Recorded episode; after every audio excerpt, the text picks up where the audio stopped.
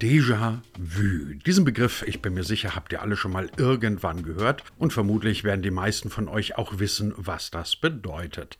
Wenn man diesen französischen Begriff wortgetreu oder beinahe wortgetreu übersetzen will, dann heißt das so viel wie schon mal gesehen, schon mal da gewesen und das kann man leider mit gutem Recht von der jetzigen Situation behaupten. Wenn wir von der Pandemie reden, deren grundsätzliche Ausprägung sich im Vergleich zum Dezember 2020 nicht wesentlich verändert hat. Und wenn man mal ganz ehrlich ist, nein, sie hat sich nicht nur nicht verbessert, sie ist sogar so schlimm wie noch nie geworden. Also sitzen wir auch in diesem Winter da und reden darüber, was bedeutet das denn nicht nur aus gesundheitspolitischer Sicht, sondern auch bei der Frage, wie machen wir das denn mit dem Arbeiten? Letztes Jahr war die Sache eigentlich relativ klar. Da haben wir dann gesagt, gut, wir machen Homeoffice mehr oder minder gezwungenermaßen mit wenig Begeisterung irgendwo am Küchentisch. Aber ein Jahr später scheint das ja wirklich nicht mehr die allerbeste Option zu sein.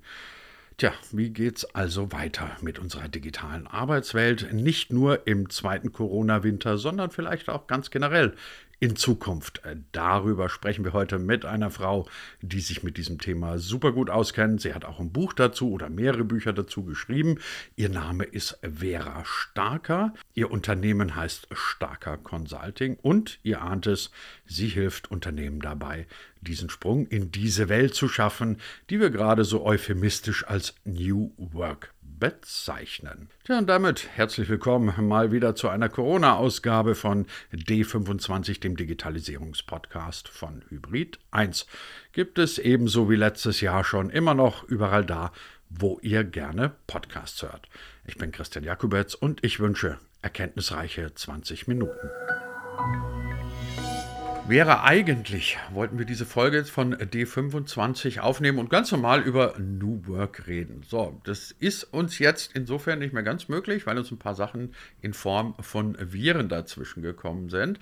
Eigentlich, als wir mal die ersten Planungen für diese Folge gemacht haben, waren wir an einem Punkt, als man sagte, okay, die Leute werden jetzt geimpft und das Schlimmste werden wir jetzt wohl hinter uns haben wie wir heute wissen, ein kleiner Trugschluss. Wir haben das Schlimmste keineswegs hinter uns, sondern im Gegenteil gerade in der schlimmsten Phase der Pandemie, ohne dass wir momentan absehen könnten, wann sich das wieder ändert. Du hast dich mit dem Thema auch beschäftigt, nicht aus Sicht einer Virologin, sondern aus Sicht einer Expertin für das Arbeiten, für die Arbeitswelt. Nun kann man sich im ersten Moment vielleicht fragen, naja, was hat Arbeiten und Corona miteinander zu tun? Aber wenn ich dich richtig verstehe, mehr als man denkt, oder? Ja, also die ähm, Frage letztes Jahr war ja schon, was macht das dynamisch mit uns Menschen? Also wir gucken aus der psychologischen Perspektive eher darauf, wie erleben Menschen Krisen. Und wir haben damals äh, quasi in der ersten Welle gesagt, naja, wir müssen den Unternehmen vermitteln und den Führungskräften, dass so eine Krise nicht linear verläuft und dass es auch unterschiedliche Interventionsmöglichkeiten über Führung gibt, wie man in den einzelnen Phasen die Menschen stärken kann. Und dann sind wir aus heutiger Sicht fast naiv, ähm, haben wir diese Phasen beschrieben und haben gesagt, naja, es gibt so eine erste Phase, wo die Menschen ähm, alle gut mitgeholfen haben, haben die Ärmel hochgekrempelt. Es war auch ein bisschen aktionistisch mit viel Adrenalin. Ne? Auf einmal Lockdown, auf einmal alle nach Hause. Alle haben mitgeholfen. Und da stand das im Vordergrund, wie kann das gehen? So, dann kamen die bisschen die kritischen Bilder, auch aus Bergamo, und dann ähm, schliff sich so die Sorge ein, oh jemine, das ist ja viel schlimmer irgendwie vielleicht, als wir gedacht haben. Aber auch irgendwann haben wir uns daran gewöhnt. Und dann kam ja auch ein bisschen Entwarnung aus Deutschland. Wir haben das ganz gut im Griff. Und dann ist aus unserer Sicht die Phase 3 angesprungen und die haben wir energetischer Marathon genannt. Weil das so ein Punkt war, wo das Adrenalin runter war. Man hatte sich an das Homeoffice gewöhnt, vielleicht auch an die Kinder, die hinter einem auf dem Bett rumspringen, äh, während man versucht, eine Business-Konferenz zu machen. Und dann hieß es eigentlich einfach durchhalten. Und in dieser Phase hat sich natürlich ähm, sehr stark die Hoffnung aufgebaut, es, wird, es gibt ein Danach. Und wenn das danach kommt, und das war aus unserer Sicht die Phase 4, dann dürfen wir Arbeit anders gestalten.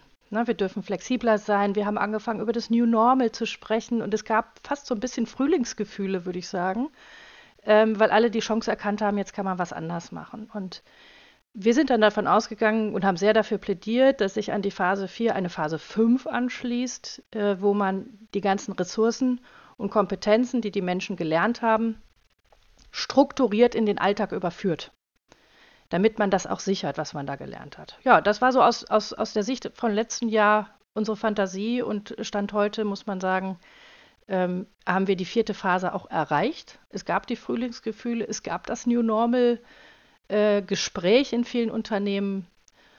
Nur, dass wir jetzt nicht in der Phase 5 sind, sondern wir sind zurückgerutscht in die Phase 3. Wir hängen jetzt im energetischen Marathon. Und das müssen wir uns angucken, was müssen die Unternehmen denn jetzt machen und was ist jetzt an diesem energetischen Marathon eigentlich anders an, als an dem von einem Jahr.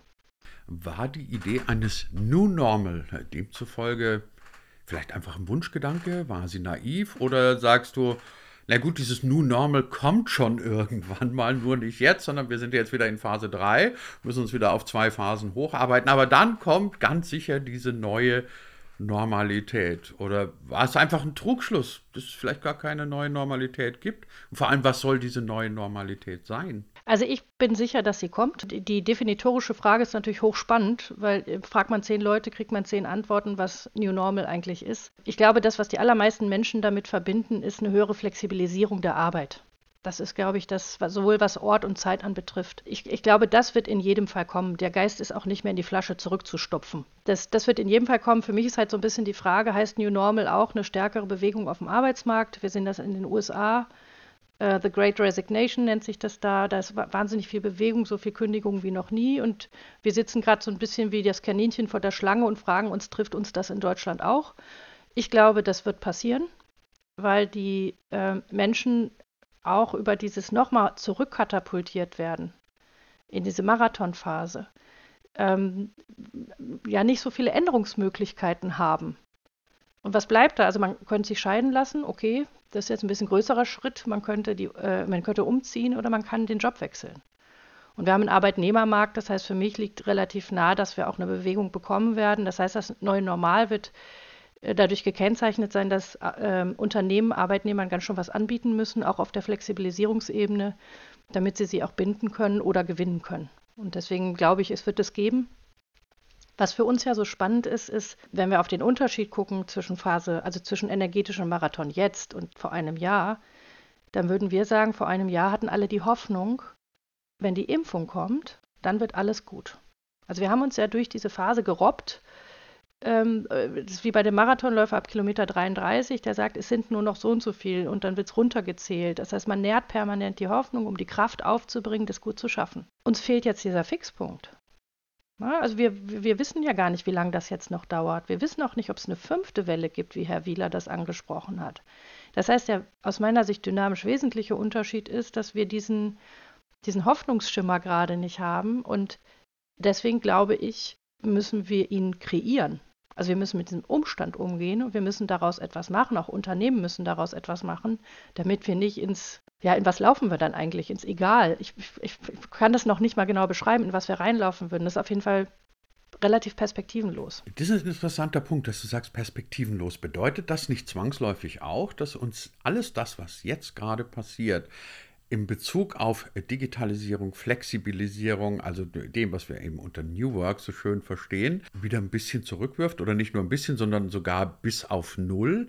Also nach meiner Wahrnehmung, aber es ist eine rein gefühlte, also gibt es keine, keinen wissenschaftlichen Background, war es so, dass wir irgendwie letztes Jahr gesagt haben, okay, es muss sich etwas ändern. Dann entdeckten wir alle, hurra, die Segnungen des Homeoffice, Klammer auf, hätte man auch schon früher haben können. Äh, dann sind wir irgendwann alle ein bisschen genervt aus dem Homeoffice wieder zurück an den Arbeitsplatz gekehrt.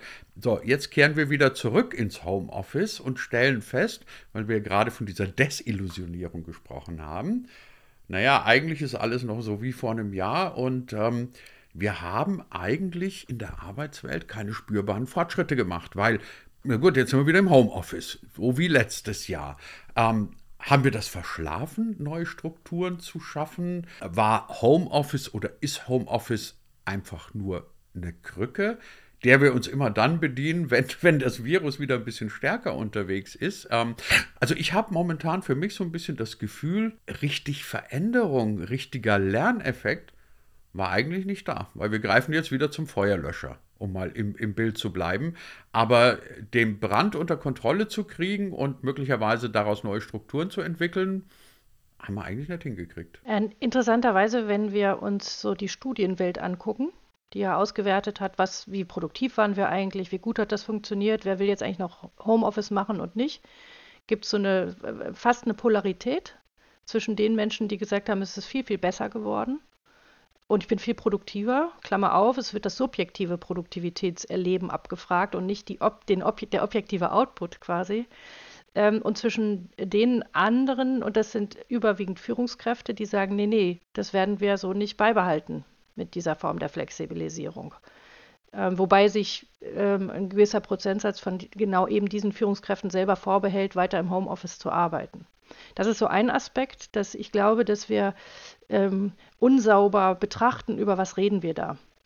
Also wir müssen mal von der Meinung wegkommen und so ein bisschen auch auf so eine fundierte Basis kommen in der Entscheidung, ist Homeoffice irgendwie in der Form, wie wir es jetzt gemacht haben, sinnvoll oder nicht.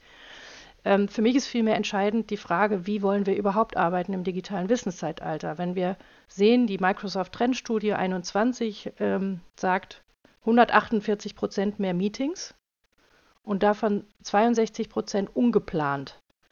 Das hört sich ehrlich gesagt nicht nach einem selbstwirksam erlebten, strukturierten Arbeitstag an. Ähm, wir haben die ersten wirklich Patienten, die im, im, im, im Psycho, psychologischen Bereich in den, in, den, in den Therapiepraxen auftauchen mit, der, mit einem Zoom-Fatigue. Ich weiß nicht, ob das schon der ICD-10 Terminus technicus ist. Auf jeden Fall äh, wird das von Therapeuten so benannt.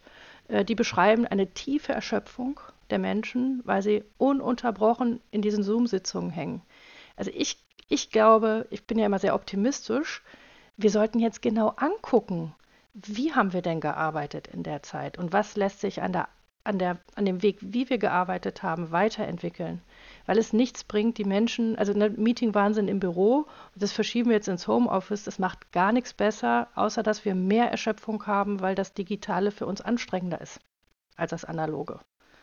Deswegen, ich glaube, die, die Frage, was lernen wir daraus im Konstruktiven, und zwar jenseits der Polarität, Homeoffice oder nicht, New Work oder nicht, ähm, das ist die Frage, die uns beschäftigen muss.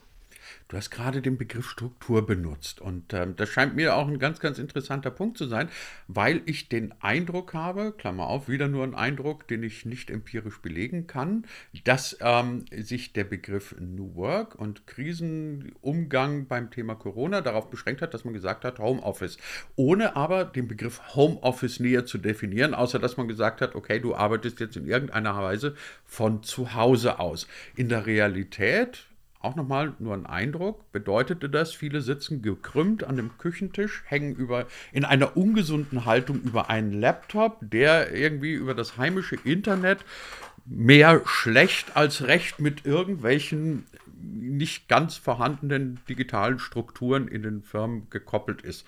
So, und dann quält man sich dann ein paar Stunden an seinem Küchentisch, geht vielleicht irgendwann mal eine Runde spazieren und stellt jeden Tag fest, ähm, naja, eigentlich wäre es im klassischen Büro einfacher, strukturierter.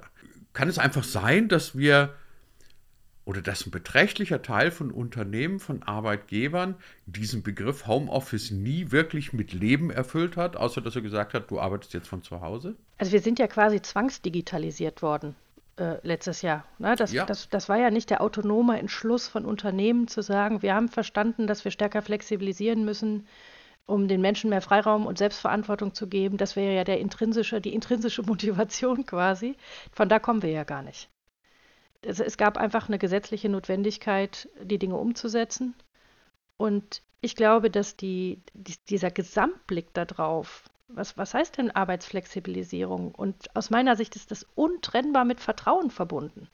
Wenn ich das Vertrauen nicht entwickle, dass die Person mir gegenüber in der Lage ist, äh, die Aufgabe selbstständig äh, und intrinsisch motiviert zu, zu bearbeiten, und ich brauche eine visuelle Kontrolle oder ich brauche eine zeitliche Kontrolle oder ich brauche irgendwie eine Form von Anwesenheitskontrolle, dann, dann stimmt der Grundsatz nicht. Das heißt, wir müssen es umdrehen und wir müssen sagen, und das wäre für mich wieder ein Learning, weil die Vertrauenskrise der Führungskräfte, die, die letztes Jahr ähm, zu sehen war bei vielen, ne, ich will das immer nicht so verallgemeinern, es gab auch Führungskräfte, die sind super toll damit umgegangen.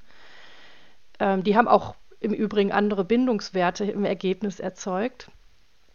Aber wir haben halt gesehen, dass das sehr ent enttarnend war. Also die Auftragslage für die Detekteien ist ja durch die Decke gegangen. Man könnte sagen, die, die Detekteien sind Corona-Gewinner, weil sie so viele Aufträge bekommen haben, Leute nachzuspionieren.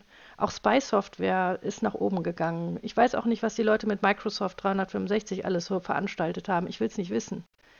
So, das heißt, wir müssen es holistischer betrachten. Wir müssen kommen unter, wie können wir dieses Vertrauen nachnähren, was wir, was wir so dringend brauchen für diese neue Arbeitswelt. Und im, aus meiner Sicht ist es dann im e Ergebnis völlig egal, wo man arbeitet. Ja, weil der Grundsatz ist, ich vertraue dem Menschen, dass er das kann, dass er das macht. Und er kann auch auf den Malediven arbeiten. Und äh, deswegen, ich glaube, dass wir über diese Grundbedingungen, ähm, wir, wir waren in Deutschland noch gar nicht so weit, dass wir uns dem Thema strukturiert gewidmet haben. Dann gab es diesen Break, dann mussten wir das machen. Und ich fände es so schade, wenn wir nicht wirklich lernen würden daran, was hat uns eigentlich gefehlt, um diese Zeit, also wirklich ge gestaltvoll ähm, so zu managen, dass die Leute sagen, ich habe mehr Flexibilisierung, es geht mir besser, ich bin weniger erschöpft, weil die Erschöpfungswerte steigen massiv. Und das müssen wir doch mal irgendwie auch, da müssen wir was mitmachen, dass, dass über 55 Prozent der und wirklich wesentlich, es war eine wesentliche Kontrollgruppe, die da befragt wurde in der Microsoft-Trendstudie, äh, sagen, sie sind tief erschöpft. Über die Hälfte der Befragten. Ne? Ich glaube, dass viele gemerkt haben, das Gras ist auch nicht grüner im Homeoffice. Ähm, aber eben weil wir einfach nur den Ort gewechselt haben, aber nicht die Art, wie wir arbeiten, führen, miteinander denken und Bevor wir beide jetzt wirken wie die beiden Alten aus der Muppet Show, die auf dem Balkon sitzen und immer sagen, was hier alles so fürchterlich falsch läuft. Die habe ich ähm, geliebt.